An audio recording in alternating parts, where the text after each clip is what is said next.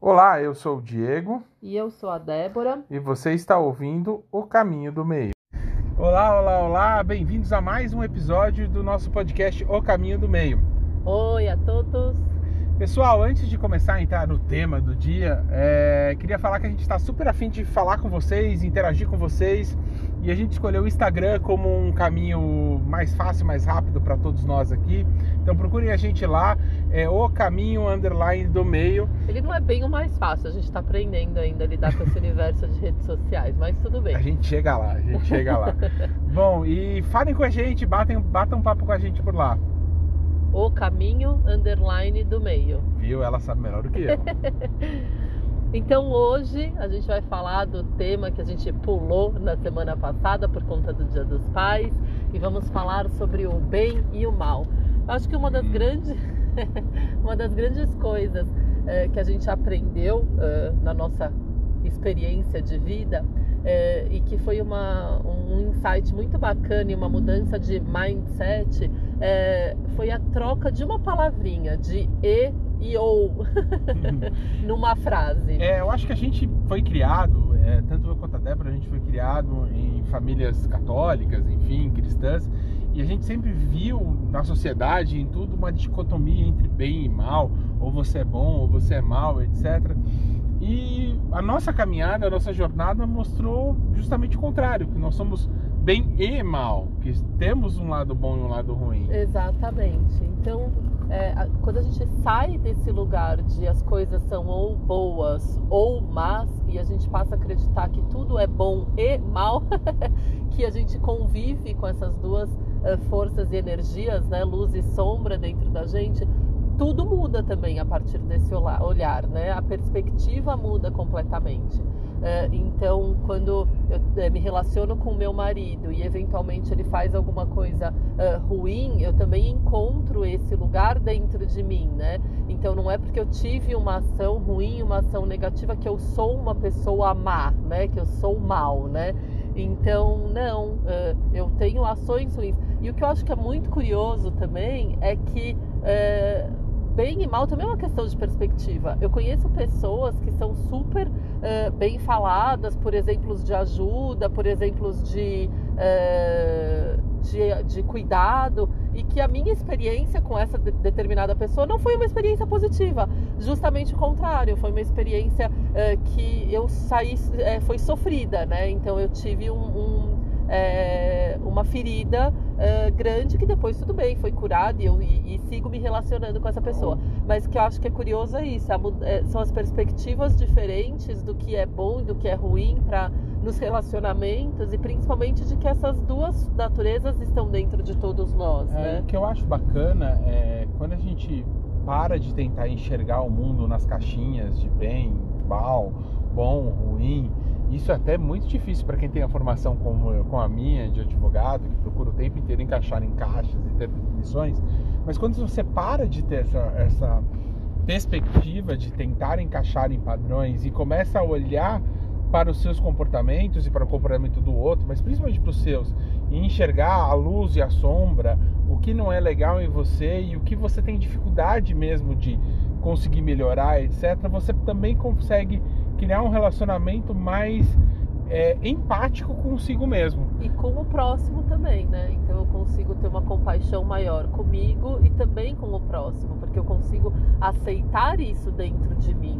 E para eu poder eh, me relacionar com o outro, eu preciso me relacionar através dessa aceitação, né? Do que é bom e do que é ruim dentro de mim, né? Do bom e do mal dentro de mim. E o bacana é que isso ajuda você, inclusive, a entender muitas das vezes as suas dificuldades no passado e as suas dificuldades atuais. Tem coisas que são características nossas e que a gente tem. ah, Exato, que são feitas sem intencionalidade, né? Que são gente traços de personalidade. Mas a gente sempre tem tema, tenta encarar aquilo como, como bom ou ruim, etc. Vou falar eu, assim, eu doente sou uma coisa terrível, assim. E aí, assim, sempre procurei lidar com aquilo e percebi que, na verdade, aquela é uma característica que não é boa ou ruim e que Exatamente. me faz, isso faz parte daquilo que eu sou. E isso, quando a gente está olhando um casal, é, é essencial para você conseguir criar uma amálgama mais profunda ainda entre o casal. Porque o bom ou ruim de quem você casou vem, o pacote é completo. E você saber lidar, é, aceitar e amar todos esses aspectos e não com essa história baboseira de tentar mudar e querer transformar, etc. E sim entender essa amálgama como um todo, essa pessoa como um todo e caminhar juntos para um caminho, para uma, uma, uma transformação, uma transformação uma melhor. Um amor né, incondicional. É uma das grandes chaves para conseguir ter um relacionamento muito mais sincero e sem, sem medo dentro Não, dele. É porque eu acho também que uma das perspectivas que muda nessa questão do bom e mal é, é que é, quando a pessoa tem uma atitude que você considera uma atitude má, você a, o seu primeiro a sua primeira reação é se colocar como vítima. Poxa vida por que, que ele agiu dessa forma comigo? Que maldade né? Por que, que ele fez essa maldade comigo só que na verdade isso diz muito pouco sobre você, isso é do outro, né? Então também essa perspectiva do bem e do, e do mal que vive dentro de cada um de nós também nos ajuda a separar o que é nosso e o que é do outro. É, e faz com que a gente também se coloque na, na posição, é, muda um pouco né, o prisma da posição do vitimismo para a posição da autorresponsabilidade. Porque se eu sei que o bem e o mal convivem dentro de mim, eu sou responsável pelas escolhas que eu faço, eu sou responsável pelas palavras que eu uso, eu sou responsável pelo, pelo impacto que eu causo. Não que eu não vá errar, né? Longe disso, somos todos imperfeitos, né? É, perfeitos dentro das nossas imperfeições. É, mas também faz com que eu olhe para o próximo, né? Com que eu olhe para o Diego, para o meu relacionamento e consiga também separar um pouco do que é meu e do que é dele e também olhe para isso, tá bom? Essa atitude aconteceu, eu estou em sofrimento, mas o que, que eu vou fazer com isso agora, né? É, e o então... mais e, e, assim e acho que também cabe aí um, um outro episódio para frente é saber é, entregar o pacote de quem é de quem é aquilo.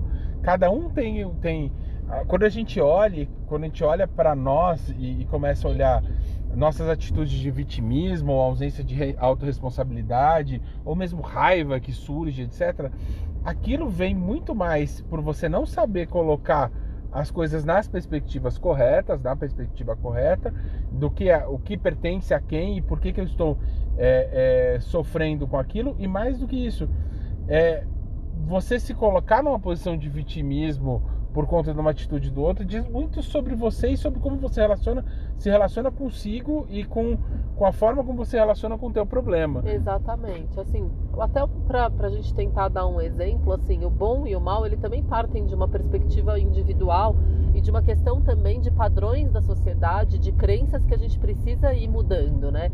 Então, eventualmente, alguém fala que determinados sentimentos são ruins. Então, sentir raiva é ruim, sentir inveja é ruim mas quando na verdade eles não são, eles são sentimentos legítimos, né? E o que a gente vai fazer com isso depois é uma escolha nossa, é uma responsabilidade nossa. Então, quando eu sinto inveja de uma determinada pessoa, de um determinado evento que está acontecendo, muito provavelmente esse é um lugar onde eu gostaria de estar, onde eu gostaria de alcançar. Então, de repente eu tenho que acolher essa inveja de mim e falar: não, tá tudo bem. Então vamos fazer um plano para chegar lá também?